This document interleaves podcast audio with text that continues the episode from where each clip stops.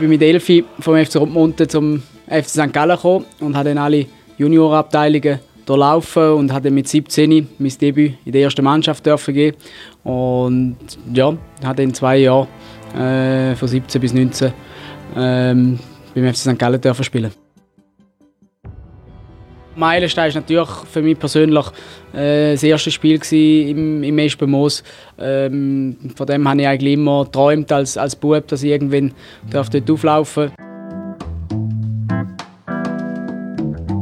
Das war Tranquillo Bonetta, einstiger Bundesligaspieler, der seine Karriere beim FC St. Gallen begann und in diesem Sommer auch beenden wird. Und damit herzlich willkommen zum Hörfehler Ausgabe 45. Mein Name ist Nick und wie immer gilt mein Dank an Daniel Kessler, Martin Habel, Andreas Kunert, Marcel Tabeiner und M.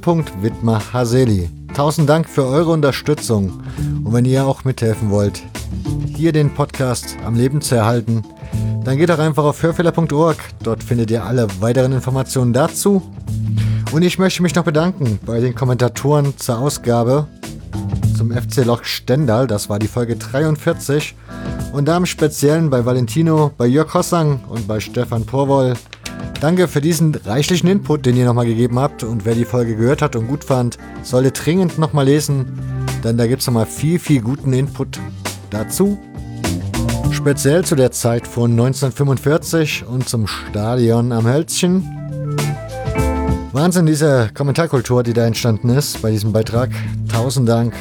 Und ansonsten gilt, auch wieder diesmal, wenn euch die Folge gefällt, könnt ihr auch wieder kommentieren. Ihr könnt liken, teilen, empfehlen. Ihr könnt iTunes-Rezensionen schreiben oder sie im Freundes-, Bekannten- und Familienkreis weiterempfehlen. Alles das hilft, dass der Podcast noch ein paar Hörer mehr findet.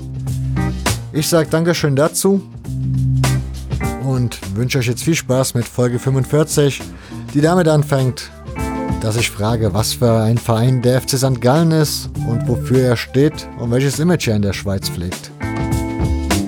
Beantworten wird diese Frage übrigens Tommy Wunder. Ihr findet ihn auf Twitter unter Tommy-Wunder, alles Fahrer des FC St. Gallen. Also, wir sind immer noch der älteste ex noch existierende Fußballverein auf dem europäischen Festland. Das ist so. Le Havre war noch älter angeblich. Da gibt es Schriften, die sind da gewesen, aber der Verein gibt es nicht mehr. Und seither ist St. Gallen der älteste noch existierende Verein, eben wie gesagt. Ähm, das ist auch speziell irgendwie, wie, wir haben hier ein Institut hier oben und haben hier in Rorschach, also näher am Bodensee so einem Institut und da haben sich die Schüler gemeinsam zusammengetan 1879 und haben den Fußballverein in einem Restaurant äh, gegründet. Das Restaurant gibt es heute übrigens immer noch, aber hat mit Fußball eigentlich nichts zu tun. Aber da war die Gründungsversammlung und so ist das zustande gekommen. Der nächste Verein dann in der Schweiz ist dann erst fast ähm, sieben Jahre später dazugekommen. Das waren dann die Grasshoppers Zürich äh, ja, die, die jetzt erstmals abgestiegen, äh, abgestiegen sind, Rekordmeister in der Schweiz. Äh, St. Gallen ist so, ist eine kleine Stadt, 70.000 Einwohner und aber der Fußball ist eigentlich das Einzige, was St. Gallen so im Profisport zu bieten hat oder all, allgemein was so ein bisschen äh, etwas läuft in der Stadt und so. Und äh, das Einzugsgebiet ist noch relativ groß, geht bis zum Rheintal, geht bis zum Bodensee, geht bis zum Thurgau. Äh, ja, und da ist St. Gallen ist bekannt, gerade für das alte Stadion war Kult, weil es einfach so, äh, du warst äh, extrem eng, bist du zusammengestanden. Äh, die Atmosphäre, man hat die Bratwürste bis unter das Tribunendach äh, geschmeckt. Äh, es war einfach kribbelig. Äh, der gegnerische Torwart wusste schon mal, wenn er auf unser Tor kam, dass mal ein paar Bierbecher fliegen werden. Äh, ja, und dann eben die Zuschauerzahlen für Schweizer Verhältnisse hat St. Gallen immer relativ viele Zuschauer. Klar, jetzt nicht vergleichbar mit, mit den Young Boys zurzeit. Die sind natürlich jetzt Meister geworden in den letzten beiden Jahren. Und Basel natürlich, aber äh, dann kommt schon St. Gallen und St. Gallen, ja, ist eigentlich so ein Erstligaverein in der Schweiz, ganz klar. Äh, auch gab immer wieder Abstriche, mal wieder ein Jahr unten, aber es war immer nur ein Jahr in den letzten 30 Jahren. Aber eben, wir haben auch unsere guten Seiten gehabt. Wir sind völlig überraschend 99, 2000 Schweizer Meister geworden. Tatsächlich ähm, haben nachher im Europapokal äh, Chelsea ausgeschaltet. Ja, hatten eben ein Jahr später, 2001, gegen Freiburg gespielt, äh, haben dann 2013 davon profitiert, weil die ersten beiden in der Liga, Basel und Grasshoppers Zürich, gegeneinander im Pokal Endspiel gestanden sind und sind als Dritter so in die Playoffs von Europa League gekommen, haben da immerhin Spartak Moskau ausgeschaltet und durften dann in der Gruppenphase gegen Krasnodar, Swansea und Valencia spielen. Das war natürlich ein Highlight. Ja, letztes Jahr haben wir es dann wieder geschafft. Äh, die zweite Qualifikationsrunde sind da und wie oft viele Schweizer Mannschaften halt dann recht schnell rausgeflogen. Ja, was uns noch so ein bisschen ausmacht, sind die Vereinsfarben. Grün-Weiß ist ein bisschen auch die Farben hier der Gegend. Dann haben wir die beste Bratwurst äh, in der Liga. Also das ist einfach so, die St. Galler Bratwurst ist hier äh, landesweit bekannt und ja, das sind so ein bisschen die Faktoren. Also die, die Gäste sagen oftmals, Spiel war nicht gut, aber die Bratwurst war toll. ist manchmal auch ganz wichtig. Jetzt hast du ja schon so einen kleinen oder ja, so einen kleinen Abriss durch die Vereinsgeschichte gemacht. Wir, ich würde es gerne noch ein bisschen ausführlicher gestalten und würde aber gerne erstmal anfangen, weil St. Gallen als Stadt habe ich so ein bisschen gegoogelt, sagt mir nicht viel, aber was ich so gelesen habe und mal nachfragen wollte, ob das jetzt so stimmt, war, dass St. Gallen eine relativ kalte Stadt ist, also da scheint es nicht so warm zu werden wie anderswo. Der Schnee scheint länger liegen zu bleiben.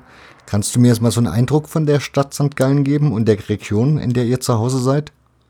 Ja, auf jeden Fall. Also St. Gallen ist die höchstgelegene Stadt, also größere Stadt in der Schweiz. Das ist so. Wir liegen da auf 700 Meter. Das ist nicht üblich für die Schweizer Städte. Man, Zürich ist so bei 300, 400, Basel wahrscheinlich noch tiefer.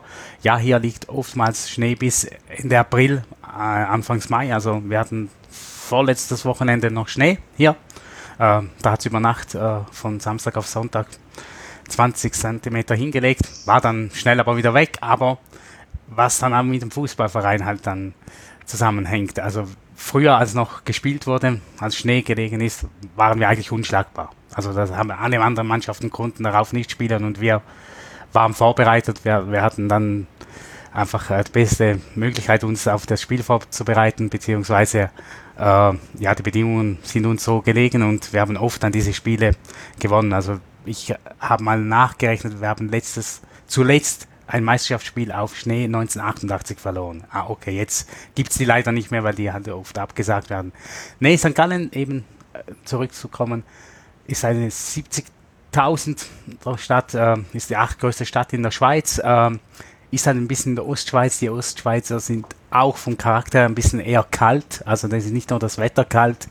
Äh, wir sind ein bisschen brüde, eher so ein bisschen, wir sind nicht so offen wie die Westschweizer, die, ähm, die Französisch sprechen oder die Tessiner. Da ist schon ein bisschen anders hier. Ähm, ist aber normal eine äh, links-rot-grüne Stadt.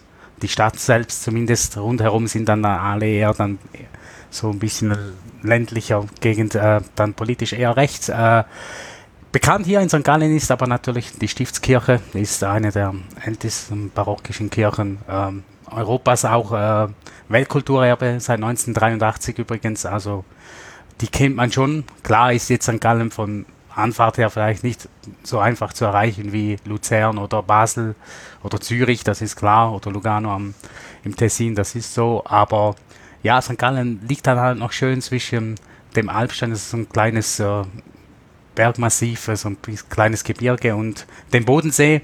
Also wir sind in 10 Minuten, 15 Minuten am Bodensee, äh, können da eben, wie gesagt, auch äh, mal 30 Grad haben, wenn es hier noch 20 hat und in den Bergen, wenn man lieber kühl hat, kann man da hingehen, ist eine halbe Stunde da, muss man ein bisschen hochla hochlaufen und dann ist man hat man die 12, 13 Grad, die man sich wünscht. Äh, St. Gallen ist Stadt im grünen Ring, eben rundherum viel Grün, dann liegt die Stadt so, eine, so eine Talsohle und das macht es irgendwie ein bisschen auch aus, also ein bisschen das Leben zwischen den Hügeln und so. Jetzt habe ich ganz, oder jetzt bin ich mal ein bisschen quer eingestiegen, habe ich gerade festgestellt, denn wir haben dich ja so gar nicht vorgestellt in Form von, wie du eigentlich zum FC St. Gallen-Fan geworden bist.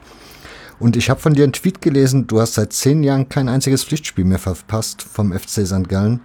was wohl relativ, also relativ gut sein muss, denn ich habe auch gelesen, ihr habt relativ somit die weitesten Auswärtsfahrten in der Schweiz, was das Ganze ja dann nochmal extrem unterstreicht. Von daher, lass uns mal daran teilhaben. Wie bist du denn zum FC St. Gallen gekommen?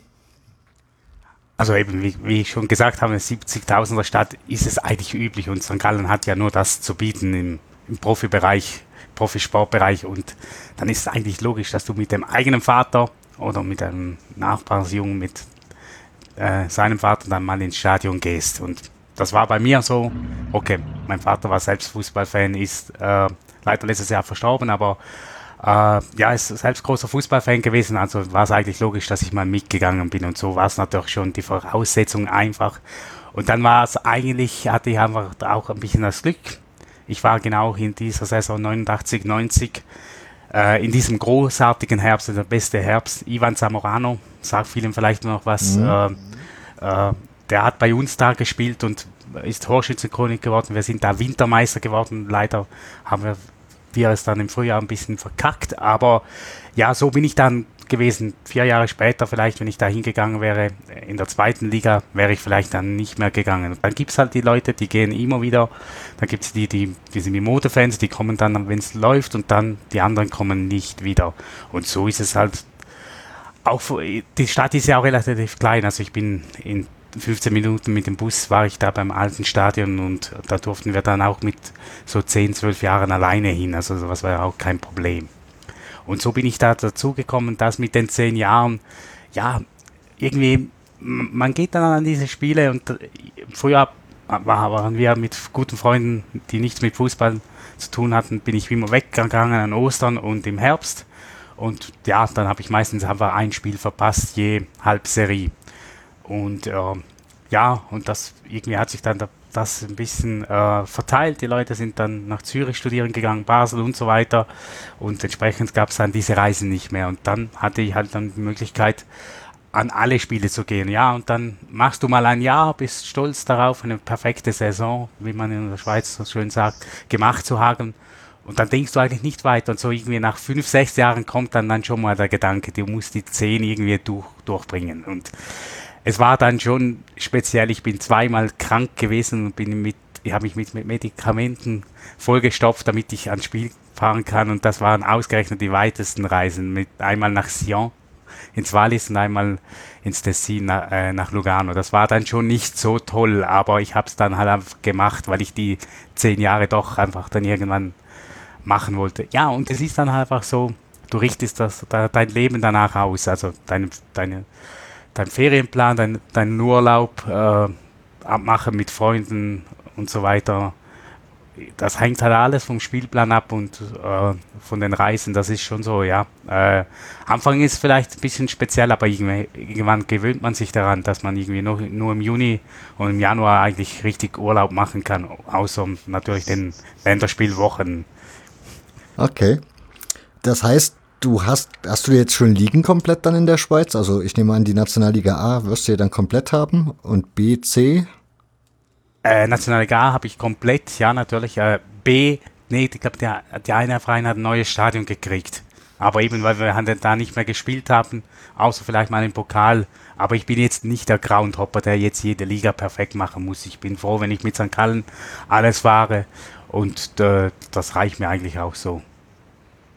Ja, das kann ich mir vorstellen. Aber du hast gerade eben erwähnt gehabt, der FC St. Gallen wäre ja in St. Gallen halt der einzige Verein.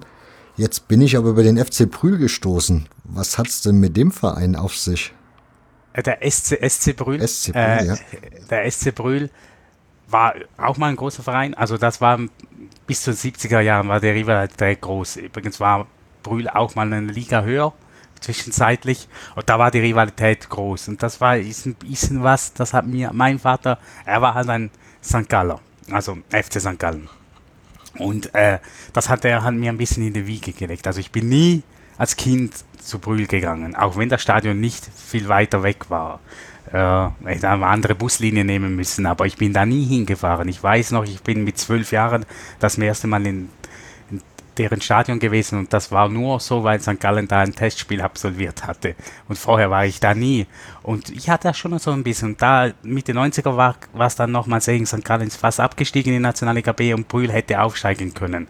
Da wäre es vielleicht so nur mit dem Abstand von 20 Jahren nochmals speziell geworden, diese Rivalität. Aber dann hat es wieder gelegt und dann kam aber dann der Zufall. 2010 stieg St. Gallen nochmals ab, nein 2011, Entschuldigung.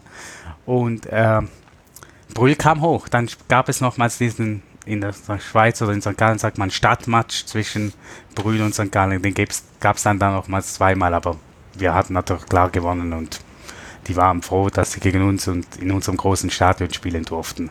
Aber Brühl ist jetzt wieder runtergegangen und ist jetzt wieder in den Niederungen gelandet. Äh, ich fahr, ich gehe aber jetzt ab und zu mal hin, wenn, wenn St. Gallen gerade nicht spielt und schönes Wetter ist und andere Freunde auch hinfahren, dann gehe ich auch hin.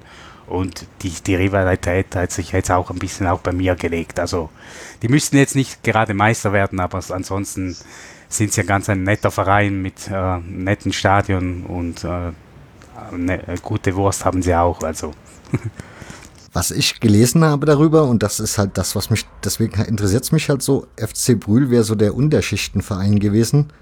Und die Blue Stars St. Gallen und halt der FC St. Gallen wären so eher der Oberschichtenverein gewesen, wo auch nicht jeder Mitglied werden durfte in der Anfangszeit.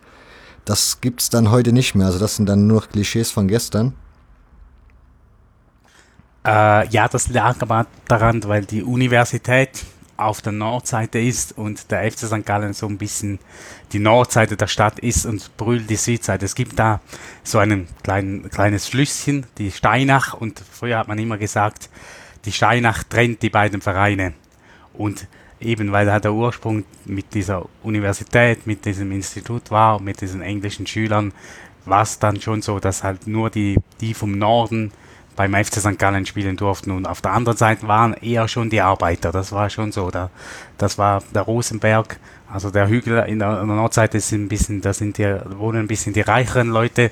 Und auf der anderen Seite waren dann schon eher ein bisschen die Arbeiter und die vielleicht ärmeren Leute gegenüber zu einem Nord, zu der Nordseite. Okay. Jetzt habe ich Blue Stars St. Gallen erwähnt. Spielen die heute noch eine Rolle oder ist das ein vergessener kleiner Verein mittlerweile. Blue Stars? Mhm. Nee, nee, die gibt es schon lange nicht mehr. Ja, die gibt es gar nicht mehr. Nee, nee, die gibt es gar nicht mehr, nee. Okay, dann kommen wir jetzt mal zum FC St. Gallen, denn das ist ja eigentlich unser Thema. Ja. Du hast jetzt schon zweimal erwähnt, wie der gegründet, also ja, in welchem Umfeld er gegründet wurde. Hast, wie kam dieses Institut nach St. Gallen, weißt du das? Nein, das weiß ich jetzt nicht. Nee. Aber das, das muss ja irgendwie international geprägt sein, wenn das, da waren ja scheinbar Engländer beteiligt an der Gründung des Vereins. Ja, das, das ist so, ja, da war ein, englische, ein englischer Lehrer mit englischen Schülern, die haben den Verein gegründet, ja. Und kannst du dann so ein bisschen aus den Anfangstagen was erzählen des Vereins? Nee, es gibt, das ist noch speziell, weil St. Gallen, weil man hatte eigentlich keine Gegner hier rum und die ersten Dokumente existieren dann erst von 1882. Da gab es dann irgendwie äh, dann mal ein Spiel. Äh, ich weiß nicht mal gegen wen und äh, nein 1892, sorry, 1892 gegen die Grasshoppers aus Zürich, ja. Und die haben äh, haben sogar dann sich darüber beschwert, weil die Tore von uns zu klein waren. Also St. Gallen war da nicht wirklich groß. Äh, der Verein gab es, aber der hatte nicht große Wettkampferfahrungen, der war eigentlich äh, sch schlecht geführt, eben die Tore waren zu klein, da war, hat vieles noch nicht gestimmt äh, in den Anfangstagen oder in den Anfangsjahren. Das muss sich aber schwer gewandelt haben, denn ich habe dann gelesen, so Anfang der 19er, 1900er Jahre war der Verein ja dann schon recht erfolgreich, denn er hat dann gegen so Vereine wie Alemannia Karlsruhe 26-0 gewonnen, gegen den FC Bayern hat man 10 zu 0 gewonnen. Also das ist schon, da muss man scheinbar schon eine Schippe mehr drauf gehabt haben als die deutschen Vereine zu der Zeit. Das lag aber am Geld auch, weil St. Gallen war, ist eine Stickerei-Hochburg. Das ist ja, habe ich vielleicht vorhin noch vergessen. Und das war um diese Jahrhundertwende, um 1900 war das das große Ding in der Schweiz. Und die St. Galler Stickerei ist auch heute noch bekannt, äh, so ein bisschen äh, die St. Galler Spitzen oft bei schönen Kleidern. Äh, Michelle Obama hat da letzte hin äh, so einen St. Galler Spitzen an. Äh, ja, und das war damals halt in Hochkonjunktur und da war plötzlich Geld da und entsprechend hatte man auch die Möglichkeit, dann Spieler einzukaufen und zu holen. Und da war so die, die ersten 20 Jahre da von 1900 bis 1920 waren dann entsprechend gut und war, man war dann entsprechend auch gegenüber anderen Vereinen auf dem europäischen, europäischen Festland ein bisschen voraus teilweise.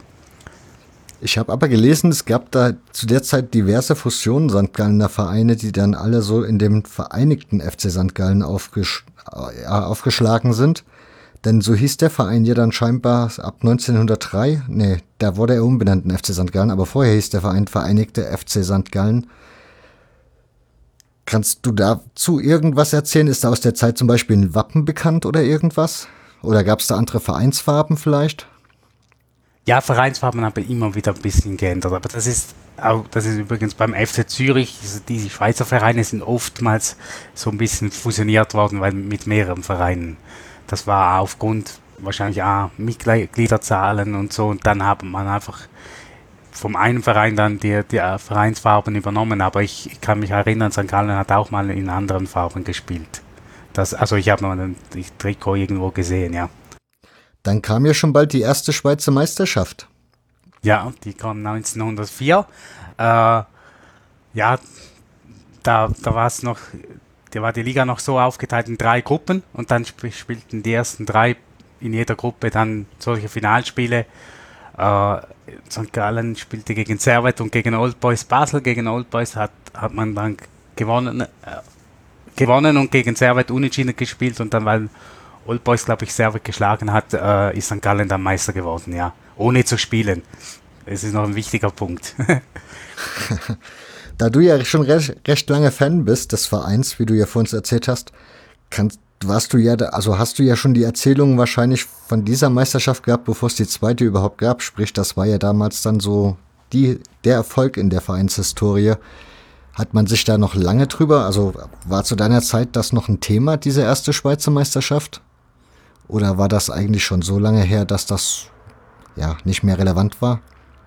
Nein, durch das wir ja eben so ein alter Verein schon sind oder älterer Verein schon sind, ist es natürlich etwas Spezielles, weil wir haben extrem wenige Titel für die Anzahl Jahre, die wir eigentlich schon haben, 140 mittlerweile äh, geholt und entsprechend äh, spricht man dann über diese Erfolge, ja, die sind schon dann speziell und die wurden rum erzählt und so. Klar, klar die gewisse Sachen fehlen wie Fotos und genaue äh, Beschriebe der äh, oder Spielberichte damals, das, das fehlt, aber die Eckpfeiler, die, die ich auch kenne, die ich jetzt vorhin gesagt habe, die kennen die meisten Fans oder haben auch schon vor dem zweiten Meistertitel gekannt.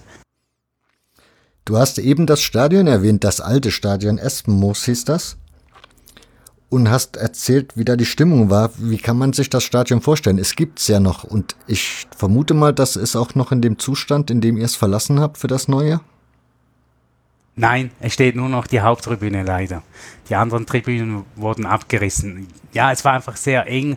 Es waren Hol also unten normale Tribüne, also Betontribüne und nachher Holztribüne, also so Holzbretter eigentlich. Und das hat das einfach extrem speziell gemacht. Das war einfach das Espen Moos. Also ich kann es nicht groß beschreiben. Es war einfach so, du bist eng gestanden, Stimmung war gut, äh, ja, und einfach das ist und wir waren extrem heimstark. Also wir haben gegen Mannschaften irgendwie gegen Lausanne auswärts 3-0 verloren und hast den gleichen Gegner zu Hause dann 3-0 geschlagen und, und solche Sachen. Das war einfach so, wir waren, wir hatten wahrscheinlich vier Fünften aller Punkte wahrscheinlich zu Hause geholt jeweils. Und das ist halt einfach so ein bisschen. Die Gegner hatten schon Angst, wenn sie die Autobahnausfahrt genommen haben in St. Gallen zum Stadion hin da hatten die die Hosen schon voll. Und das war so ein Mythos und der Mythos hat gelebt und der ist leider nicht mitgekommen ins neue Stadion. Da kommen wir gleich drauf. Zu den Tribünen, warum sind die weg? Also hat das einen bestimmten Grund? Weil das Damenteam spielt ja, wenn ich weiß, noch dort, ne? Ja, äh, ich weiß gar nicht mehr, warum man das alles abgerissen hat. Ich nehme an, weil es einfach nicht mehr genutzt äh, worden wäre, weil es einfach zu groß wäre für Breitensport, so wie es heute gebraucht wird. Da reicht ja eine Tribüne. Weil die, Fra äh, die, die, die Haupttribüne, die noch steht, ist übrigens vor 50, exakt vor 50 Jahren gebaut worden, zum 90. Jubiläum des Vereins. Äh, ja, die hatte immerhin doch 2900 Sitzplätze, also das reicht für ein Frauenspiel. Im, Im, Normalfall, also zumindest in der, in der Schweiz, ja. Und äh, dann wird es halt noch für Breitensport äh, benutzt, aber ich denke einfach so, weil die wahrscheinlich verrottet wären, die Tribünen, hat man die einfach abgerissen. Aber für mich eigentlich unver äh, äh, nicht verständnisvoll. Du hast eben erwähnt, dass ihr den Spirit vom Espenmoos nicht mit in das neue Stadion nehmen konntet. Woran oder ja, was sind für dich so die Gründe, wo du das, woran du das festmachst? Also erstens mal Punkt 1 und das ist für mich der wichtigste Punkt. Das Stadion war wirklich halt eben auf der, auf der Nordseite mal, also äh, auf der Nordseite der Steinach. Dann kommt dazu, es war halt mitten im Quartier, also es ist irgendwo, äh, da steht das neue Stadion liegt ja der Autobahnausfahrt, wenn man erst hinfährt nach St. Gallen, also äh, ja, so, so muss ja auch die, auch die gegnerischen Fans, wenn sie angekommen sind, sie mussten durch die Stadt also sie haben da schon mal St. Gallen gespürt und eben der Bus musste ja mit, mit äh, und das war jetzt alles weg und, und einfach auch die, die, die Stimmung ist nicht mehr gleich. Das Stadion ist natürlich auch viel größer jetzt. Äh, der Erfolg natürlich auch, auch in den Heimspielen ist gerade den letzten Jahren klar, ist, hängt da natürlich auch zusammen mit, mit der Fußball ist ein bisschen anders geworden. Es ist vielleicht heute auch einfach auswärts zu spielen in einem gewissen Maße. Ja, aber es sind schon, schon die verschiedenen Komponenten, die da äh, zusammenspielen. Aber ich glaube schon, dass das Wichtigste ist, dass A, es ist nicht mehr das Gleiche, man hat nicht irgendwie das Stadion umgebaut, äh, sondern man ist umgezogen und, und eben, dass, dass, dass es im Quartier ist und auf dieser Nordseite. Und das war da schon speziell. Und jetzt ist es einfach irgendwo und da könnten jetzt beide Vereine, auch Brühl, wenn sie da in der obersten Liga spielen, im, im selben Stadion spielen und hätten eigentlich gar keinen Bezug mehr zum Spielort oder zur Spielstätte indirekt.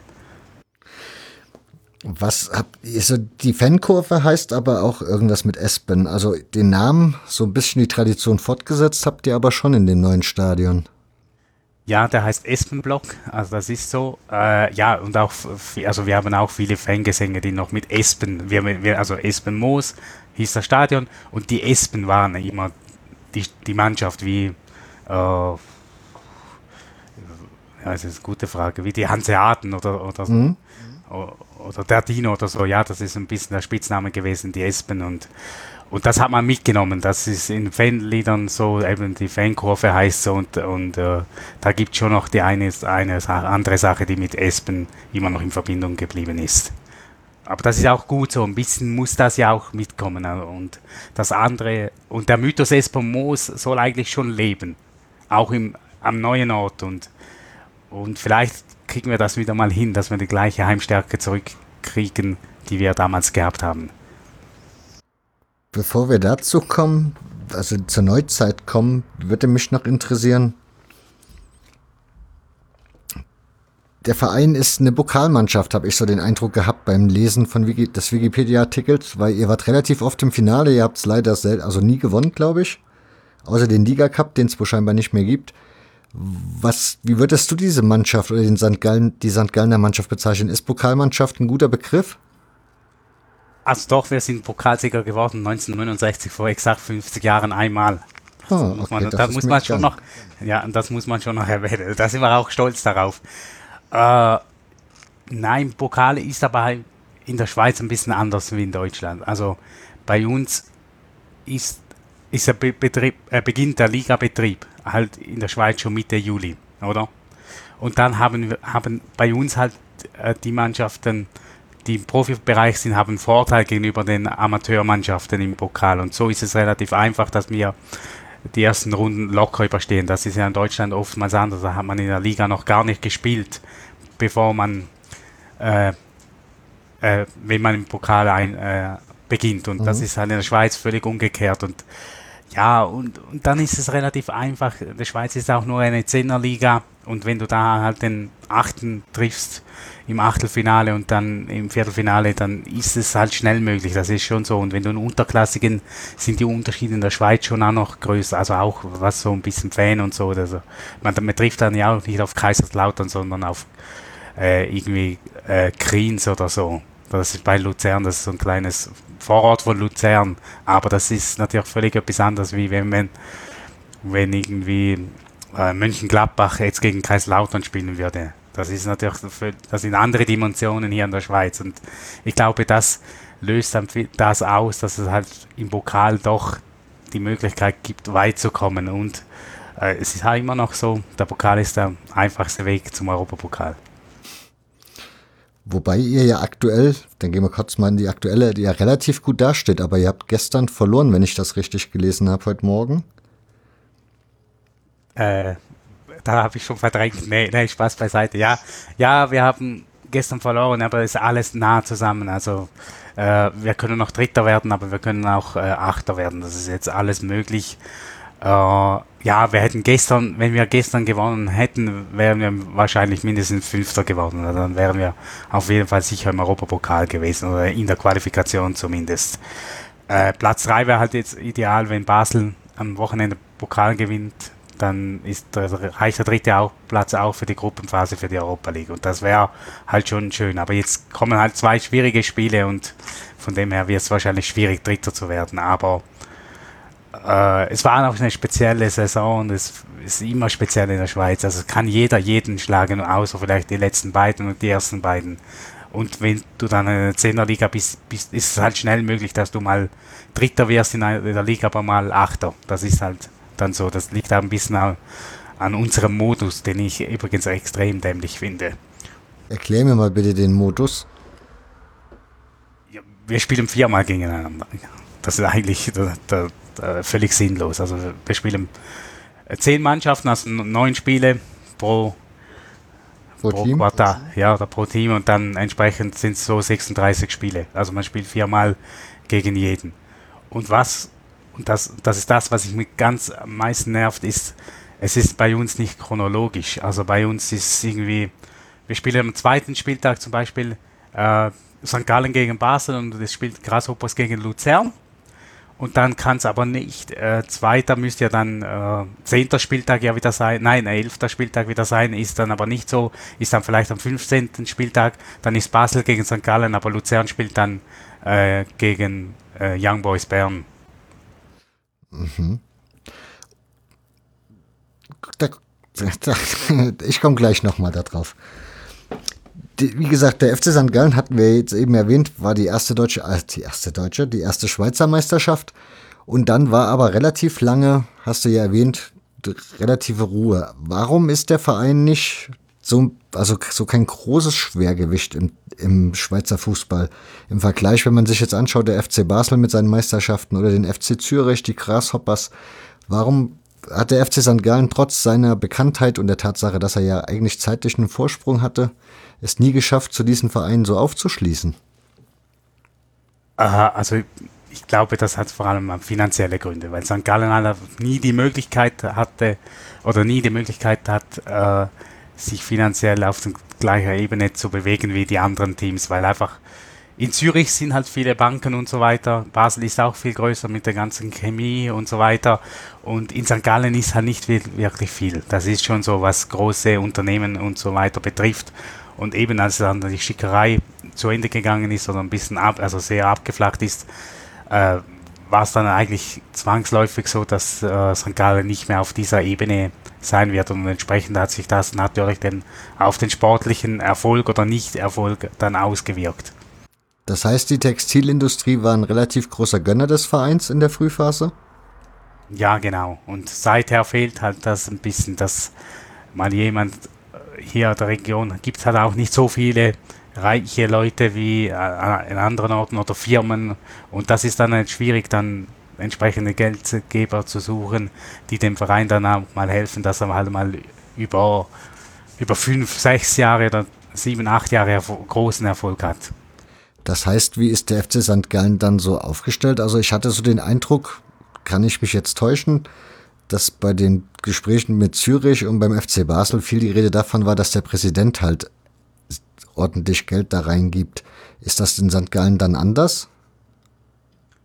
Uh, ja, in St. Gallen ist das ein bisschen anders. Präsident ist bei uns nicht der Geldgeber. Also wir hatten mal einen, der hat Geld gegeben, der vor vorletzte, aber ja, es ist schon so, dass St. Gallen von mehreren Komponenten abhängig ist. Nicht nur einen Präsident hat, der viel Geld hat und der viel investiert, sondern da muss, müssen schon noch viele auch unter die Arme greifen, sonst funktioniert das nicht. Das heißt, ihr seid noch ein mitgliedergeführter Verein? Sehr sympathisch. Ja, dann weiter im Text. Also in meinen Notizen bin ich noch so ein bisschen drin, aber was ich dann so gelesen habe, du hast es ja schon erwähnt, im Espenmoos war die Stimmung extrem gut und man konnte durchaus mal mit einem Bier Bierbecher rechnen als gegnerischer äh, Torwart. Und jetzt habe ich eine Anekdote gelesen, 1985, das fand ich schon sehr, sehr krass ist ein Schiri-Gespann mit Helikopter aus dem Stadion rausgeflogen worden nach dem Spiel. Leider gibt es da wohl scheinbar keine Fernsehaufnahmen. Kannst du dazu irgendwas erzählen, wie es dazu kam? Ja, war halt immer so, St. Gallen ist schon immer ein explosives Publikum. Da sind sie dann aus ihren Häusern gekommen, die, die Ostschweizer, die eigentlich reservierten Ostschweizer, wenn es dann um Fußball ging. Und dann, wenn der Schiedsrichter dann schlecht gepfiffen hat oder ist ja ist auch heute noch ein bisschen so, dann hat man dann schnell einen Sündenbock und der Schiedsrichter ist dann oft das schwächste Glied äh, in der Reihe und dann, ja, aber wir haben auch immer ein bisschen das Gefühl, dass halt da dann der Nachteil schon ein bisschen ist gegenüber den gegenüber Zürchern und den Baslern, dass man da vielleicht eher vielleicht mal für die größeren Teams pfeift und dann ist entsprechend halt das passiert und äh, im alten Espremos konnte man halt noch äh, überall herumlaufen. Da sind sie anscheinend bei der Schiedsrichterkabine hinten dran schon gestanden. Die anderen haben beim anderen Ausgegang gewartet und dann haben sie halt das so gelöst, dass äh, ein Helikopter kommen musste und den Schiedsrichter so vom Stadion wegflog. Ihr habt ja eine recht große Fanszene, wenn ich das so richtig überblicke. Also in der Nationalliga B habt ihr den Zuschauerrekord weit vor, vom FC Basel, was ja schon ein bisschen ja, erstaunlich ist. Und auch aktuell seid ihr relativ viel unterwegs, also mit relativ vielen Leuten unterwegs. Ist das, wie du eben schon erklärt hast, die Tatsache, dass ihr halt eine kleine Stadt ist, wo nicht so viel los ist, wo der Fußball dann einen besonderen Stellenwert genießt, dass das so extrem beliebt ist bei den Leuten? Ich glaube schon, ja. Das ist schon der wesentliche Punkt, äh, würde ich jetzt mal so behaupten, ist, es ist etwas, es läuft was da im Stadion. Gerade, wir haben auch extrem viele junge Leute im Stadion, aber ich war ja auch selbst mal jung. Ich weiß, dass das ist, wie man da, dann Freude hat, wenn man dann alleine hingehen kann. Äh, und das, das Einzugsgebiet ist halt schon relativ groß. Also da ist dann mit den 70.000 nur von der Stadt, das ist dann, sind dann schon 120, 130.000 das ganze Einzugsgebiet. Und entsprechend wenn dann nur jeder Zehnte mal kommt, dann hast du halt die 13.000 im Stadion. Das ist schon so. Und die Euphorie ist dann halt auch schnell da, wenn, wenn dann mal drei, vier Spiele gewonnen sind. Das ist schon so. Dann kommt der Ostschweizer schon. Und dann ist auch so ein bisschen äh, so, man sagt in der Schweiz immer so ein bisschen, die Schweiz hört nach Winterthur auf. Winterthur ist, ist ein paar Kilometer östlich von Zürich und dann, dann ist der Stolz da. So, wir sind im Fall auch noch hier. Die Schweiz hört nicht in Winterthur auf. Und das, dann hält man extrem zusammen. Und das ist, ist dann ein extrem schönes Gefühl auch. Warum sind die St. Gallner so extrem reisefreudig? Also, wie gesagt, ihr habt mit die weitesten Auswärtsfahrten in der Schweiz, aber gerade auch im Europapokal seid ihr ja mit extrem großen Zuschauerzahlen unterwegs. Ich habe mal gelesen, 2013 die Europapokaltour, da waren es 1500 St. Gallner bei Swansea City, über 400 in Moskau und auch in Valencia waren es dann irgendwo zwischen 1500 und 2000. Das sind ja schon immense Zahlen eigentlich für, ja, wenn du sagst, so eine relativ kleine Stadt.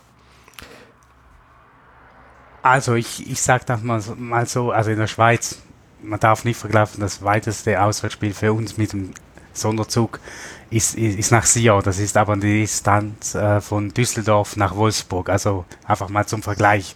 Ist natürlich, ist einfach nicht, also ist, ist halt für uns weit und wir liegen halt auch äh, nicht ideal, weil für Zugfahrten, weil wir müssen immer gewisse Strecken nehmen. Wir können da nicht einfach mal quer durchfahren. Das ist, ist halt so, aber eben im Gegensatz zu Deutschland, also ist nicht was anderes, wenn Hamburg gegen äh, gegen Freiburg spielt oder Nürnberg gegen Hertha Berlin, das ist schon so, aber äh, die weiten Reisen, finde ich persönlich, sind fast die besten. Also ich weiß nicht, dann ist man lange im Zug, kann gute Gespräche führen, kann ein oder zwei Bierchen trinken natürlich.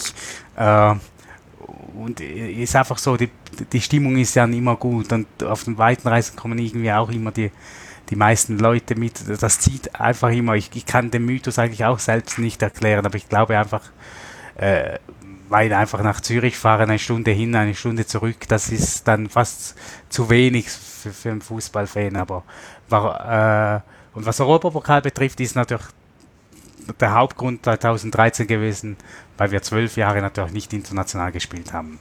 Dann haben natürlich, ich sag mal, die da 2000 und 2001, ich war ja damals dabei, aber wir hatten natürlich etliche, die haben das noch nicht erlebt, also war oder waren noch zu klein, damals mitzufahren.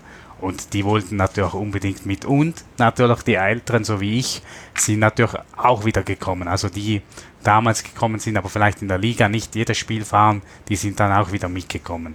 Aber das war ganz, das war ganz, waren ganz gute Reisen auf jeden Fall. Ja, du hast 2000 angesprochen, da seid ihr auch nochmal Schweizer Meister geworden. Was scheinbar aber relativ überraschend war. Also wenn ich das so richtig gelesen habe, dann war wohl vor der Saison eigentlich so die Rede von, ja, irgendwie etablieren oder mitspielen, aber nicht unbedingt gerade da oben dabei sein. Wie kam es dazu, dass das so dann geklappt hat? Und wie überraschend war es für dich? Weil wenn du sagst, du warst da schon dabei, dann ja, hast du ja eine Ahnung davon. Ja, es ist, es, ist, es war eine spezielle Saison. Also es ist, äh, man kann eigentlich kaum beschreiben. Also ja, es hat eigentlich so angefangen, wir haben gegen Luzern gespielt, zu Hause, erster Spieltag. Also so ein 50-50-Spiel gewesen. Wir haben 2-0 äh, gewonnen, 2-0 Arbeitssieg und wir haben gewusst, wir haben nicht gut gespielt, aber wir haben gewonnen. Und das war auch schon mal wichtig, weil wir haben die letzte, die Saison davor äh, haben wir eigentlich schlecht abgeschnitten und entsprechend waren die Voraussagen und auch die Experten haben uns nicht wirklich als äh, viel zugetraut für diese Saison und denen war es wichtig, dass wir das dieses erste Spiel gewonnen haben gegen Luzern. Der, der Elfmeter zum 1-0 war dann noch heikel, also den gibt auch nicht jeder. Aber ist ja egal, das kommt dann dazu, das Glück. Ja, dann sind wir nach Lausanne gefahren. Lausanne war damals äh, Pokalsieger und ich glaube äh, Dritter vor Saison. Und da haben wir mit riesigem Glück 1 gewonnen. Die haben eigentlich auf ein Tor gespielt und wir hatten kurz nach der Pause ein Tor gemacht und und in der 93. kratzt der Torwart noch einen hundertprozentiger aus dem Eck und ja, und dann hast du plötzlich zwei Spiele, dann spielst du zu Hause gegen Zürich, steht nach 75 Minuten 0-0, wir gewinnen noch 3-0, dann plötzlich stehen wir da mit drei Spielen, neun Punkten, äh, 6 zu 0 Torverhältnis, ja, das war dann schon speziell. Und irgendwie ging es dann immer so weiter, wir wir haben einfach unsere Punkte geholt, da mal wieder einen Unentschieden mitgenommen, da wieder spät gewonnen und so weiter. Und dann ist das bis, bis im Winter so gegangen und äh, wir hatten im Winter plötzlich auch Punkte Vorsprung. Und jetzt kommt aber noch eine spezielle. Damals gab es noch Finalrunde, das heißt, die Punkte wurden halbiert von den ersten acht Mannschaften. Während die Let also da war noch zwölfer Liga, die ersten acht haben die Meisterrunde gespielt und die anderen vier haben dann mit den ersten vier von der Nationalliga B auf Abstiegsrunde gespielt. Die haben alle bei Null angefangen und in der Finalrunde wurden die Punkte halbiert. Ja, und dann war es so, wie dann entsprechend nach acht Punkte Vorsprung sind noch vier. Okay. Dann erstes Spiel in dieser Finalrunde haben wir Grasshoppers Zürich auswärts gespielt. Da sind wir nach, nach 14 Minuten 3 zu 0 zurückgelegen. Und ich weiß noch, das ist das einzige Mal gewesen, dass mein Vater mit mir im Block auswärts gekommen ist. Und er wollte gehen nach diesem 3 zu 0. Er wollte gehen, er wollte nicht mehr da sein. Okay, er hat gesagt, wir gehen. Ich nein, äh, ich, hatte irgendwie so ein bisschen das Gefühl, es ist ja erst in 14 Minuten rum. Und da ist etwas passiert. Der Torwart ist nach dem Tor aus, aus dem Kasten gelaufen, ist etwa 20, 30 Meter in Kran-Manier aus dem Tor gestürmt äh, und hat alle nochmals aufgeheitert. Kommt nochmals, ist erst eine Viertelstunde und das habe ich gesehen. Und dann habe ich meinem Vater gesagt, wir bleiben hier. Er ist dann geblieben, zur Pause stand es 3 zu 3. äh, ja, und dann zweite Halbzeit, 90. Minute kassieren wir, kassieren wir wieder das 4-3, ganz bitter. Äh, Vorsprung wäre wieder ein Punkt gewesen und machen in der 93. noch das 4-4. Und ich glaube, dieses Spiel hat alles ausgelöst, dass wir dann wirklich Meister geworden sind. Das ist, war, war dann das, das Spiel äh, von 0-3, 3-3, von äh, 3-4, 4-4 machen. Das ist, war unglaublich. Das war das Spiel, ich habe mit dem Vater auch noch nie, ich glaube, der war so stolz auf mich, dass ich da gesagt habe, wir bleiben hier. Und ich, ich mein Vater war ja eher so ein ruhiger Typ gewesen und er hat da auf der Retrofahrt auch die ganze Zeit äh, beim Autokorso mitgemacht und gehupt und so. Da, so kannte ich ihn eigentlich gar nicht. Ja, das war dann speziell und, und dann haben wir, haben wir es eigentlich relativ souverän durchgezogen. Also da hatten wir in dieser Finalrunde hatten wir eine einzige Niederlage und ja, es ist auch alles aufgegangen. Wir haben dann die Spiele, alle Spiele einfach irgendwie gewonnen und das wieder hoch gewonnen und so. Und am Ostersamstag, wir haben in Iverdon gespielt ähm, und wir, wir haben 1-0 gewonnen. Und alle anderen hatten Mühe in Iverdon, hatten auch teils verloren. Und, ähm, und da war Ostersamstag, haben alle gleichzeitig gespielt und dann ähm, und die anderen haben alle gepatzt. Also die Konkurrenten, die noch waren. Basel, Grasshoppers Zürich und Lausanne. Die haben alle gepasst, verloren oder unentschieden gespielt. Da hatten wir elf Punkte Vorsprung. Und es waren noch sieben Spiele. Und so wie wir gespielt haben, so wie die anderen gespielt haben, da habe ich gewusst, jetzt, also jetzt kann nichts mehr schief gehen. Wie hast du die Meisterschaft, also wie war, ich kann mir das halt jetzt schwierig vorstellen. War das dann eine Sensation für euch, so ein Ding von, wie jetzt Eintracht Frankfurt die Saison erlebt hat, sowas, wo man eigentlich denkt, das kommt niemals, das kann man gar nicht erreichen als Verein. Und dann passiert es doch oder war das dann ja ein Tick selbstverständlicher? Nein, ich war eigentlich am Ende fast enttäuscht, weil wir plötzlich mit zehn Punkten, also ich hätte mir lieber eine Last-Minute-Meisterschaft gewünscht. Also einfach so, ja, irgendwie war es dann einfach so, also irgendwie ab, ja, eben wie gesagt, Mitte April äh, Spielzeit ging ja dann noch äh, sechs oder sieben Spieltage, war es eigentlich klar, oder? Und dann war es auch, in, äh, es war dann, du bist hingegangen, hast, hast, hast, hast, hast die Mannschaft gefeiert, hast dich selbst gefeiert, äh, ja, oh, aber es, es war dann schon nicht mehr, die letzten Spieltage waren dann nicht mehr so prägend, aber natürlich war es eine Sensation und eben mit der Geschichte 96 Jahre nach dem ersten Titel, äh, da, das war so, aber eben in der Schweiz ist das halt mit kleinerem Liga einfach möglich, wenn einer halt dann nochmal durch, das durchziehen kann und nicht einbricht, dann, dann ist das möglich und wir haben das, das geschafft und das war, ja, das kann mir keiner mehr nehmen, das habe ich, da, das habe ich da, da erlebt haben, ist mir auch egal, wir müssen auch nie mehr, nie mehr Meister werden, Pokalsieg habe ich noch nicht erlebt, da fehlt mir noch, aber eben, ist, es, es hat alles gepasst. Wir hatten das notwendige Wettkampfglück, wir waren aber auch souverän. Wir, wir haben die meisten Tore geschossen, die wenigsten Erhalte, die meisten Siege gehabt, die wenigsten Niederlagen. Also perfekt, da geht es eigentlich gar nicht. Danach ging es aber relativ mal erstmal wieder bergab. Also da haben wir ja dann die Planung für das neue Stadion und wenn ich das so richtig gelesen habe, gab es dann vom Vorstand so ein bisschen die Äußerung, die nächsten Jahre sind dann eher so Übergangsjahre bis zur Eröffnung des neuen Stadions? Äh, ja, das war so. Also da war jedes Saison, also die, die, die folgende Saison hätten wir am letzten Spieltag wieder Meister werden können, haben dann aber zu Hause verkackt, haben ein erstes Spiel verloren nach 5, 35 äh, Spielen und das war dann heftig. Okay, wir haben da 4-0 verloren, war mir, war mir eigentlich persönlich auch lieber, dass klar gewesen ist wie irgendwie 2-1. Hätten wir gewonnen, wären wir Meister gewesen. Nochmals, also stell dir vor, wir, wir warten 96 Jahre und dann wirst du zweimal nacheinander Meister. Wäre natürlich, ja, Pokal-Halbfinale sind wir da auch noch gewesen, ja. Äh, ja, dann gab es diese sogenannten Übergangssaisons, die, die gehen aber bis heute eigentlich, so mehr oder weniger mit Ausnahme dieser Saison, wo wir uns nochmals für Europapokal qualifiziert haben, 12, 13. aber ja, das ist ein bisschen so, ja. Also wir sind eigentlich so ein bisschen weder Fisch noch Vogel zur Zeit. Das ist schon so.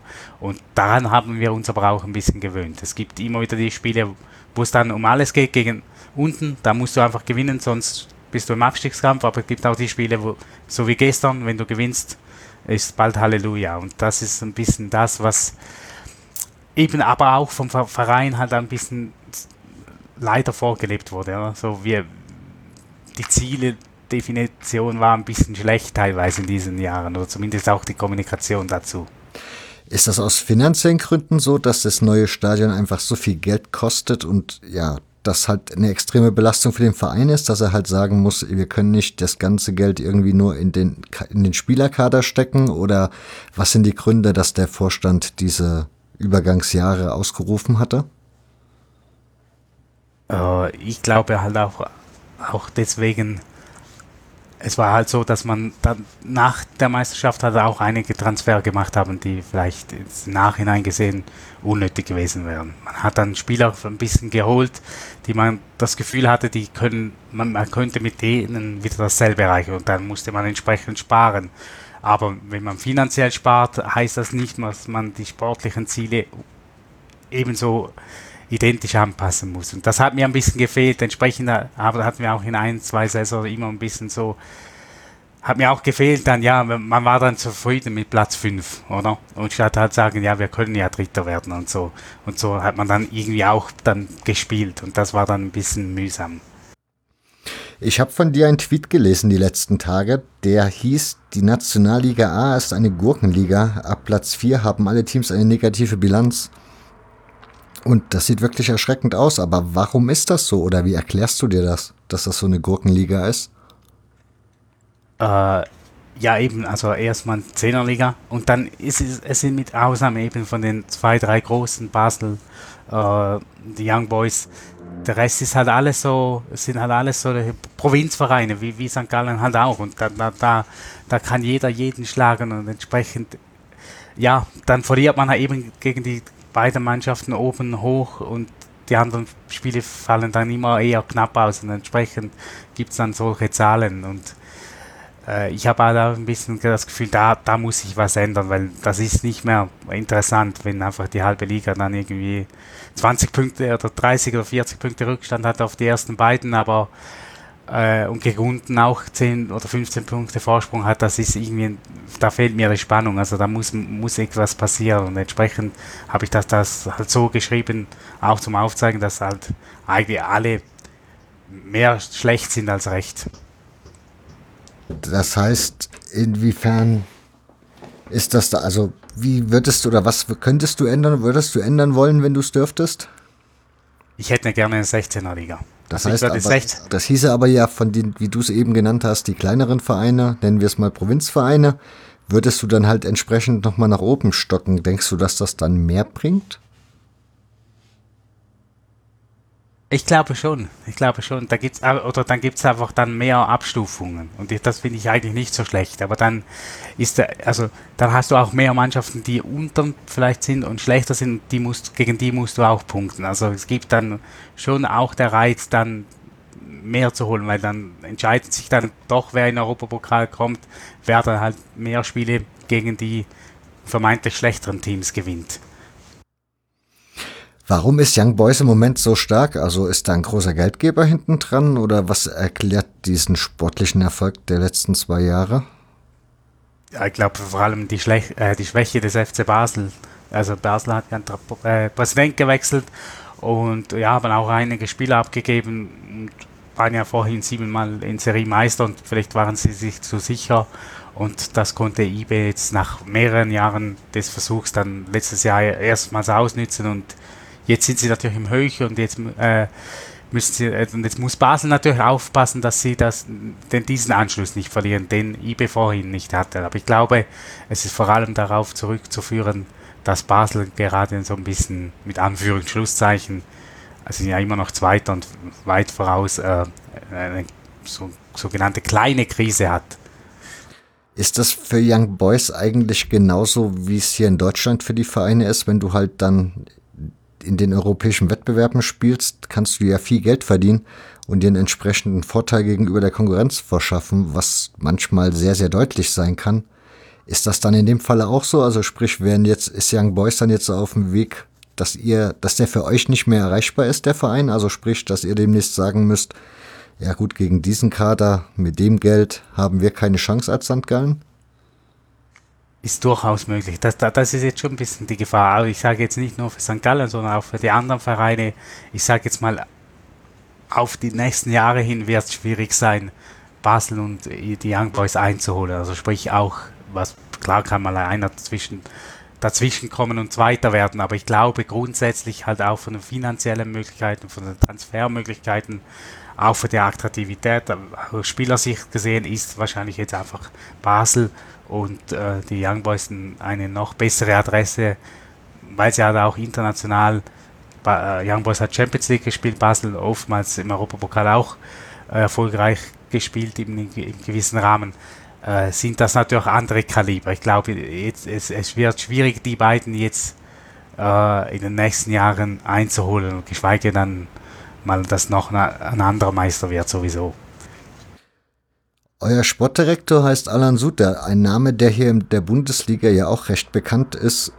Wie kommt der Mann zu diesem Posten? Also sprich, was hat, hat er irgendwelche, ja, irgendwas vorzuweisen gehabt, bevor er den Posten bekommen hat?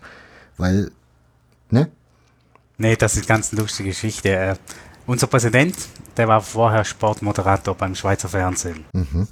Der Matthias Hüppi, der vor allem Skifahren und so und eben auch Fußball. Und Ale Sutter war da TV-Experte. Und, äh, und ja. so, so, wie, so wie die, die Hamann oder so bei Sky oder äh, Christoph Metzelder. Und dann wurde, äh, der hat, äh, Hüppi hat dann aufgehört beim Schweizer Fernsehen, ist Präsident von St. Gallen geworden. Und ja, so hat sich dann das ergeben, dass dann äh, Sutter mitgezogen ist oder mitgekommen ist oder ihn äh, dann auch nach St. Gallen gelotst hat. Wie wurde das so im Verein oder Umfeld wahrgenommen? Also man weiß über Sutters äh, Wissen und äh, ist ja bekannt, das fußballerische Wissen, weil man ja doch immer die Nationalmannschaft spiele ja immer er als Experte und äh, seine Wissen ist, äh, wird, wird geschätzt. Äh, was halt einfach ein bisschen ist, ist halt, halt dann gefährlich, weil dann das Zusammenspiel ist, oder? Weil die, die, ja, die sind ja vorher schon zusammen gewesen. Das ist ein bisschen vielleicht das der Punkt gewesen, wo die Leute eher kritisch gewesen sind äh, gegenüber der ganzen Sache. Und wie macht er sein Amt im Moment? Also bist du zufrieden mit der Arbeit oder? Ich meine, theoretisch würde man ja davon ausgehen, der Mann verfügt wahrscheinlich über ein extrem großes Adressbuch.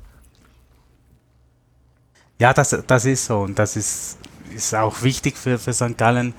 Äh, wir haben wir hatten den vorherigen Präsident und sein Team, der hat den Verein ein bisschen in den Sand gesetzt. Also wir hatten ein bisschen finanzielle Schwierigkeiten, dann ist eben Hüppi jetzt gekommen und das ist ein bisschen jetzt halt das Problem von Alles weil er hat nicht so viele Mittel, Spieler entsprechend einzukaufen oder äh, zu akquirieren und entsprechend ist es halt jetzt so, dass wir mit vielen Leierspielern in dieser Spielzeit gespielt haben und das war natürlich so nicht einfach und das wird natürlich entsprechend in diesem Sommer wieder Mutationen geben und da musst du dann natürlich entsprechend wieder liefern. Also ist jetzt, jetzt vielleicht zu sagen, oh, bis jetzt diese Saison war nicht schlecht auf jeden Fall, aber es ist jetzt entscheidend, was er jetzt in der nächsten Periode macht.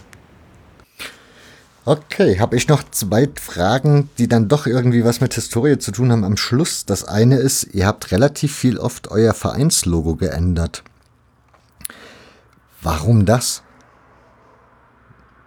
Äh, also das älteste Logo ist einfach so, das ist cool, vor allem jetzt auch wieder für, für uns Fans, also sprich auf Fanartikeln, die wir selbst herstellen vom Dachverband her.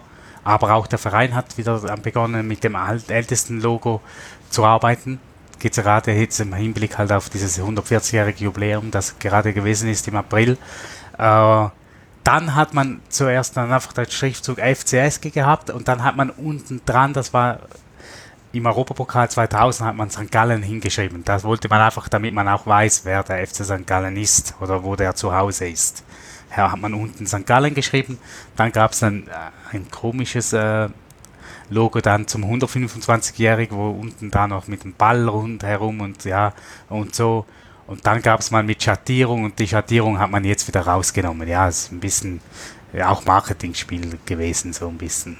Aber man hat ja jetzt scheinbar auch den Zusatz dann reingeschrieben, 1879. Also man scheint jetzt ein bisschen mehr Wert darauf zu legen, oder zumindest mal nach außen hin Wert darauf zu legen, dass man halt ein sehr alter Verein ist. Ja, kannst dreimal raten, wer den Input gebracht hat. Ich, ne, der ist von mir gekommen. Ja, ah, ich habe okay. das gesagt, und das ist, das ist das, wo wir uns abheben von anderen Vereinen. Ob jetzt sportlicher Erfolg da ist, ist es nicht relevant, sondern das ist ein Input von mir gewesen. Äh, da habe ich dem Verein einige Punkte ein bisschen mal aufgezeigt, was wir ändern können. Äh, ich habe auch da kenne einige Leute da und dann habe ich da mal gezeigt und da habe ich da mit einem guten Freund von mir mal so eine Präsentation vorbereitet und da war das auch ein Punkt davon und der ist ganz klar von mir gekommen. Da muss als ältester eben, eben noch existierender Verein auf dem europäischen Festland musst du halt auch mal zeigen, wie es in 1879.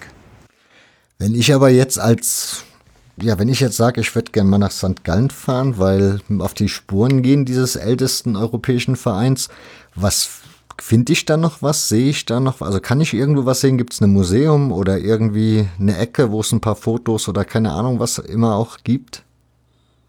Ja, es gibt eine Ecke bei uns in der, also in der Tiefgarage vom neuen Stadion. Da gibt es gerade beim Eingang hat es da so eine Ecke, das ist noch gut gemacht, ist relativ klein, ist nur so ein, ein Raum, aber ist, ist relativ gut gemacht und da gibt es auch noch zwei, drei äh, Zeilen dazu zu den Bildern und, und Pokalen und so weiter. Das ist, ist eigentlich klein, aber fein gemacht vom Verein. Aber ansonsten fehlt mir auch ein bisschen. Also ich würde da auch mehr zeigen, wenn man schon ein bisschen äh, Fleisch am Knochen hat, dürfte der Verein eigentlich meinerseits auch das mehr zeigen. Und das ist ein bisschen auch, auch so da, was ich ein bisschen eben dieser Präsentation kritisiert habe. Wir müssen mehr mit diesen Eckdaten von unserer älteren Geschichte äh, spielen. Aber ich weiß nicht, ob jetzt da die Möglichkeiten nicht da sind, weil Sachen einfach fehlen oder ob sich da einfach niemand darum kümmert.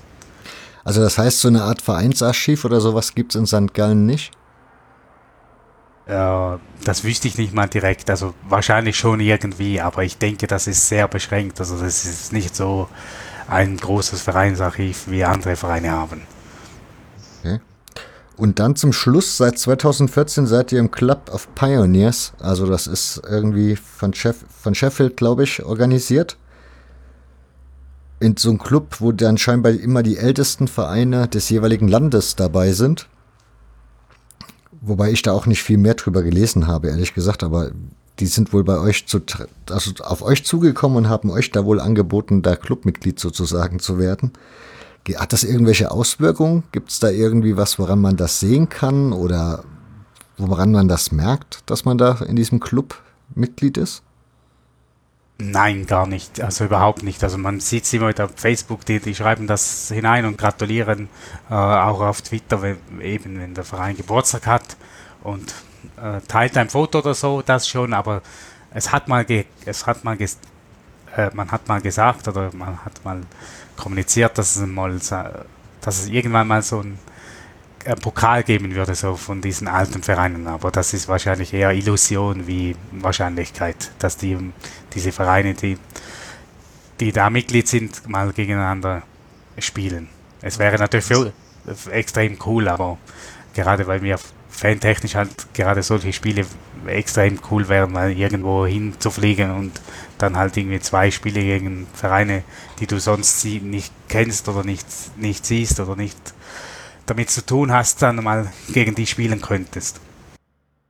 So, jetzt zum ganz zum Schluss noch das neue Stadion. Du hast ja schon erwähnt, es steht an der Autobahn. Aber wie sieht das aus? Ist das auch wieder so im englischen Stil, also enge Tribünen, viereckig oder ist das eher eine Arena im Runde, also Leichtathletik-stilmäßig oder was? Wie ist das neue Stadion? Wie empfindest du das? Also ich finde es eigentlich schön und von der Größe her auch richtig für uns. Also hat Platz für, für 19.000 äh, Zuschauer. Haben wir zwar nie, aber wir haben doch immer meistens über 10.000, also ist, ist, ist gut, ist auch gut gebaut, die, die, die Fantribünen sind relativ steil, äh, man hat guten Überblick, also mir, mir gefällt das Stadion, ist, ist für mich eins der schöneren neuen Stadien, aber ich bin halt nicht der Fan der neuen Stadien, aber das ist halt, ich bin da ein bisschen nostalgisch. Das können wir uns teilen, da geht es mir genauso. Und der entscheidende Punkt noch bei mir ist, du hast vor uns gesagt, das andere Stadion war im Quartier, also ich nehme an in so einem Viertelkiez. Und jetzt klang das so, als wäre das in der Peripherie, da wäre jetzt nicht wirklich sowas drumherum. Das heißt, Kneipenleben rund um die Spiele ist schwierig?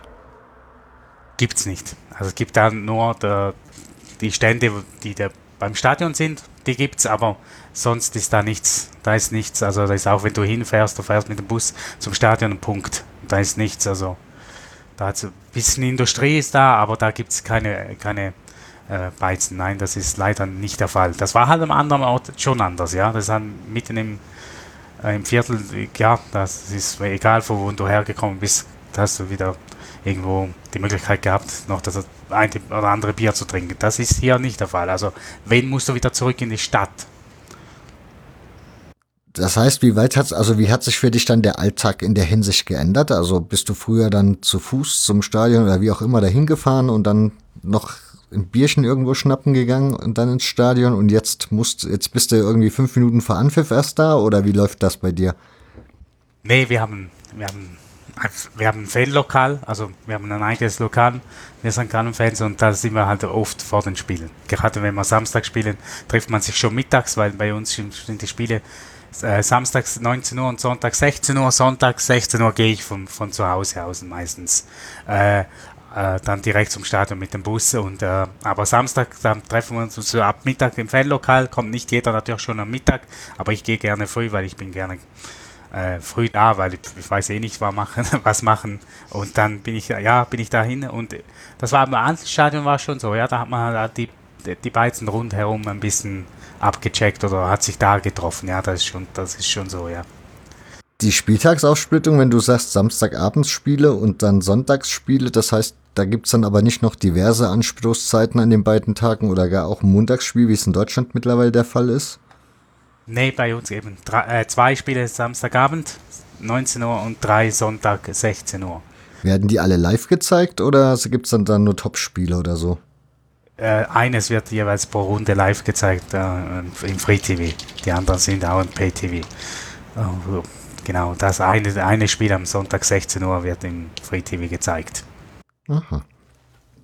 Ist das dann ein beliebtes Ding, das Free TV-Spiel? Also jetzt auch für die Vereine selbst oder? Äh, nein, also ich bin gar kein Fan. Ich bin halt Samstag, Fußball muss Samstag sein. Also ich bin halt, egal, ob zu Hause oder auswärts, ich bin halt der Typ, ich, ich bin allgemein für Samstagsspiele. Sonntag äh, geht das für mich nicht, aber ich denke, das geht vor allem darum, das ist rein eine äh, finanzielle Sache vom Fernsehen. Da sind die Leute, meisten Leute, die spazieren gehen, wieder da zu Hause mit ihren Familien und dann können sie das Spiel sehen um 16 Uhr. Aber ich finde 16 Uhr nicht eine ideale Zeit, weil es einfach so ein bisschen, ja, bist ja dann trotzdem erst wieder um 19 Uhr zu Hause. Also finde ich persönlich nicht glücklich, aber Fürs Fernsehen stimmt es angeblich. Und wie ist das bei Europapokalspielen, wenn wir schon gerade kurz bei der TV-Übertragung sind? Die werden dann auch alle gezeigt. Also von jedem Verein das Hin- und Rückspiel oder gibt es da dann auch wieder irgendwie, dass irgendwer dann unten runterfällt? Ja, das kommt immer ein bisschen drauf an, wer in welchem Wettbewerb ist und äh, wie viele Mannschaften dabei sind. Also Europa League wird noch eher, eher gezeigt wie Champions League. Champions League haben sie irgendwie ein bisschen verkackt in der Schweiz. Da wird nur immer Mittwoch gezeigt. Also wenn halt Basel Dienstag spielt, dann zeigen sie die Spiele nicht. Mhm. Das ist aber sehr kurios. Ja. Naja. Gut. Ich wäre soweit mit meinen Fragen durch. Hast du noch irgendwas an Anmerkungen? Habe ich irgendwas vergessen zu erwähnen oder sollten wir noch irgendwas erwähnen? Nee, aber ich muss noch eine Anekdote sagen. Natürlich. Ich, wenn, ich, wenn ich vom Stadion träume, wir sind jetzt schon vom, also wir sind jetzt seit elf Jahren im neuen Stadion. Wenn ich vom Stadion träume, träume ich immer noch vom alten Stadion. Ich habe noch nie vom neuen Stadion geträumt. Das ist, das ist drin im Kopf. auch die Anreise oder so, es geht immer, also von, von mir, wenn ich auch im Bahnhof bin oder irgendwie sowas träume, ich gehe immer ostwärts, also zum alten Stadion, nicht westwärts. Das heißt, du bist eigentlich noch nicht so wirklich zu Hause angekommen in dem neuen Stadion? Nein, ich sage auch, also wenn ich lese, dass das neue Stadion unsere Heimat ist, ist nicht. Es ist für mich nicht die Heimat. Die Heimat ist da, wo wir hingehören und das ist das alte Stadion. Ist einfach so. War das dann umstritten eigentlich in der Planung, als das hieß, dass es kommt ein neues Stadion und das wird woanders entstehen? Nein, damals eigentlich nicht, aber ich, das äh, eben, das sind wahrscheinlich die Außenkomponente, die speziell sind, eben, dass halt nicht mehr so heimstark sind und so weiter. Und ich glaube, das war am Anfang gar nicht bewusst, weil wir waren eine der ersten Vereine, die ein neues Stadion gekriegt haben. Und da waren wir einfach stolz darauf, ja, wir kriegen ein neues Stadion, ein größeres. Das war eben in dieser Zeit, wo wir halt Meister geworden sind. Und da hat man halt eher so gedenkt, gedacht, so Champions League, ja, wir müssen ein bisschen Brust raus und wir kriegen ein neues Stadion. Da hat man, hat man wahrscheinlich gar nicht daran gedacht, über die anderen wichtigen Komponenten, die im SBMOS gewesen sind. Jetzt habe ich doch noch eine Frage und zwar die Rivalitäten habe ich noch gar nicht abgefragt. Was ist denn so für euch der größte Rivale, wenn ihr da so in der Ostschweiz ein bisschen außen vor seid? Äh, Grasshoppers Zürich. Warum die Grasshoppers? Weil das der ah. nächstälteste ist, oder? Nein, weil es einfach, also Zürich ist halt der nächste Spielort im, Normal, im Normalfall in der gleichen Liga.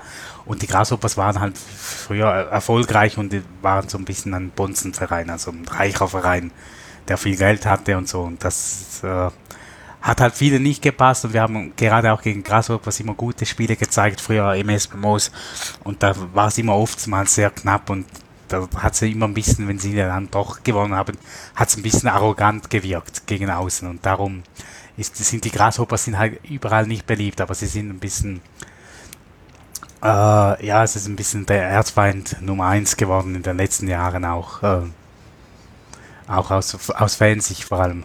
Na gut, jetzt verabschieden die sich ja in die Nationalliga B und wer weiß, wie es da weitergeht.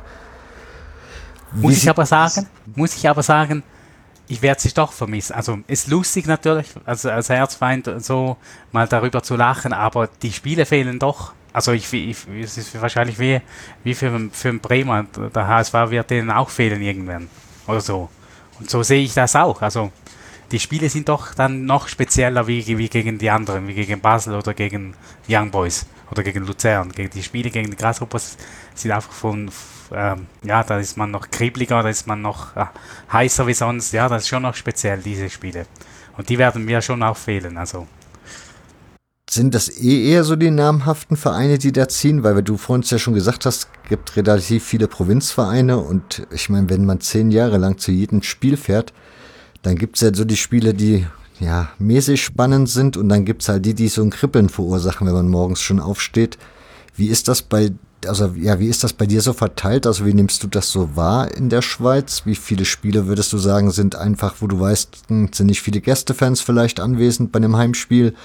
Oder du fährst irgendwo hin, das ist ein kleines Stadion, da ist nicht viel los oder ja, das ist nicht sonderlich brisant, wie auch immer? Ja, das nehme ich sehr wohl wahr. Also für, für uns ist so ein bisschen, Luzern ist relativ ähnlich, auch vom Einzugsgebiet, da, mit denen verstehen wir uns auch nicht. Und da ist auch so ein bisschen Luzern und Geze sind so ein bisschen die größten Rivalen. Eben das, das die Vorfreude auf das Spiel, das Kribbeln, äh, wie schon gesagt, ist da anders wie gegen die anderen Gegner. Aber dafür hast du dann eben andere Gegner wie Thun oder Lugano. Da, ja, ist es, wenn, außer es geht um extrem viel, aber sonst sind das schon eher die eher Anführungs- und Schlusszeichen langwierigeren Spiele. Und wie sieht das mit Freundschaftsvereinen aus? Also gibt es da so Freundschaften bei euch, dass ihr zu anderen Vereinen eine gewisse Nähe habt? Nee, in der Schweiz nicht, nein. Aber äh, in Deutschland haben wir das. In äh, SSV Reutlingen. Mhm. Äh, ja, Oberliga Baden-Württemberg. Äh, das hat sich mal so ergeben, weil die haben mal ein, ein Dreierturnier ausgerichtet mit, äh, mit Stuttgart und St. Gallen und seither haben sich die Fans da untereinander verstanden und so ist diese Freundschaft ähm, entst äh, entstanden, ja. Wird die auch gelebt? die wird gelebt, ja. Die kommen oft zu uns zum Spielen und wir, wir fahren natürlich auch hin, sofern es halt geht.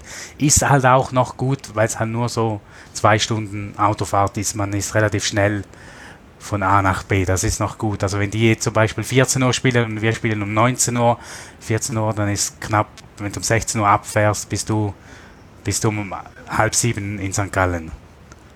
Mhm. Okay. Das ist ja gar nicht so weit weg. Das wie ich gestern so die Wikipedia-Karte da angezeigt bekommen hatte, dachte ich, oh, das ist aber ein ganz schönes Stück. Aber das nee, nee, das ist, ja, ja, das geht gang und, und wir, wir sehen die oft und äh, die kommen oft zu uns, wir gehen oft hin, äh, ja, das ist schon so und wir haben auch, also sie haben auch Kleider von uns teils und wir auch von ihnen, also da, die, diese Freundschaft wird sehr gut gepflegt. Mhm.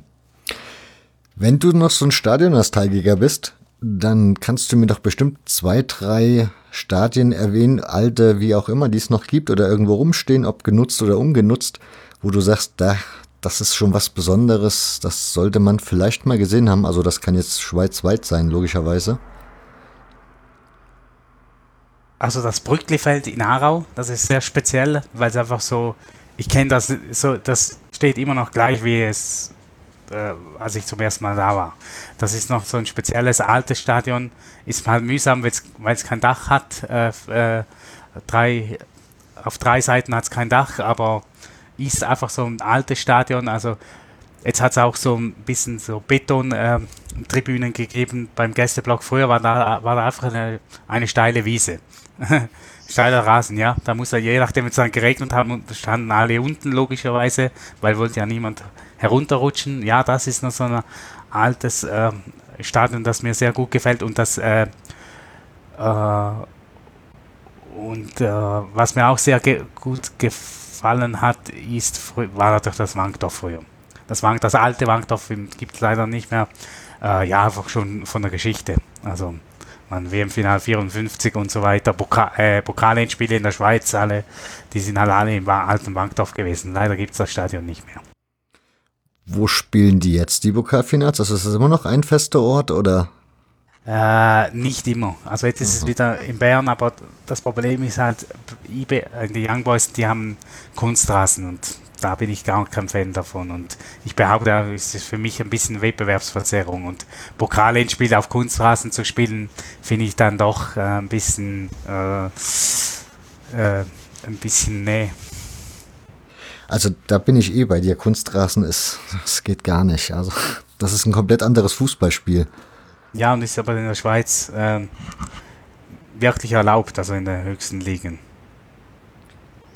Ja, ist das an sich, wie ist das da bei euch? Gibt es dann hauptsächlich Kunstrasen, also auch bei den kleineren Vereinen? Ist dann Kunstrasen so ja. angesagt oder Naturrasen ja, also, noch? Ja, ne, nein, es ist in der Schweiz halt aufgrund des Wetters, also vor allem halt Schnee, ist es schon so, dass die also gerade in der Nationalliga B und tiefer oft die Spiele auf Kunstrasen stattfinden.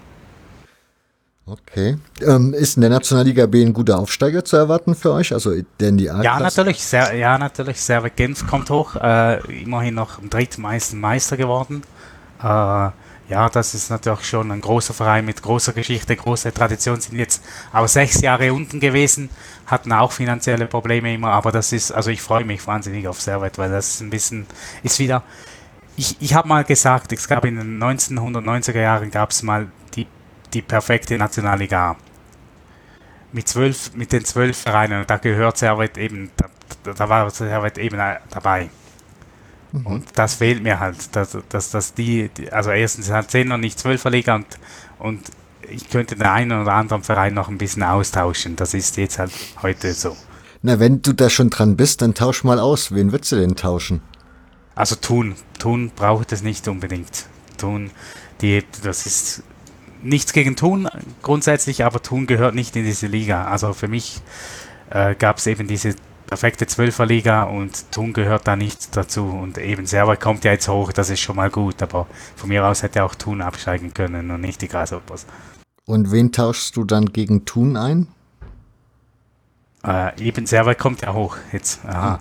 Und dann bist es wieder für dich die perfekte Liga oder gibt es da noch Vereine, die tieferklassig sind, wo du sagst, die würdest du dir gerne wünschen in der? Ja, Klasse? die hätte ich, äh, ja, äh, Lausanne und Aarau wären schon auch, auch noch gut. Da, dann wären es wieder die zwölf, ja. Okay. Gut, ich glaube, damit sind wir dann wirklich durch. Super. Ich bedanke mich für deine Zeit, die du dir genommen hast und dass du mir hier Rede und Antwort gestanden hast. Gerne doch, gerne. Und verabschiede euch auch zu Hause an den Empfangsgeräten. Wünsche euch eine gute Zeit und sage Tschüss bis zum nächsten Mal.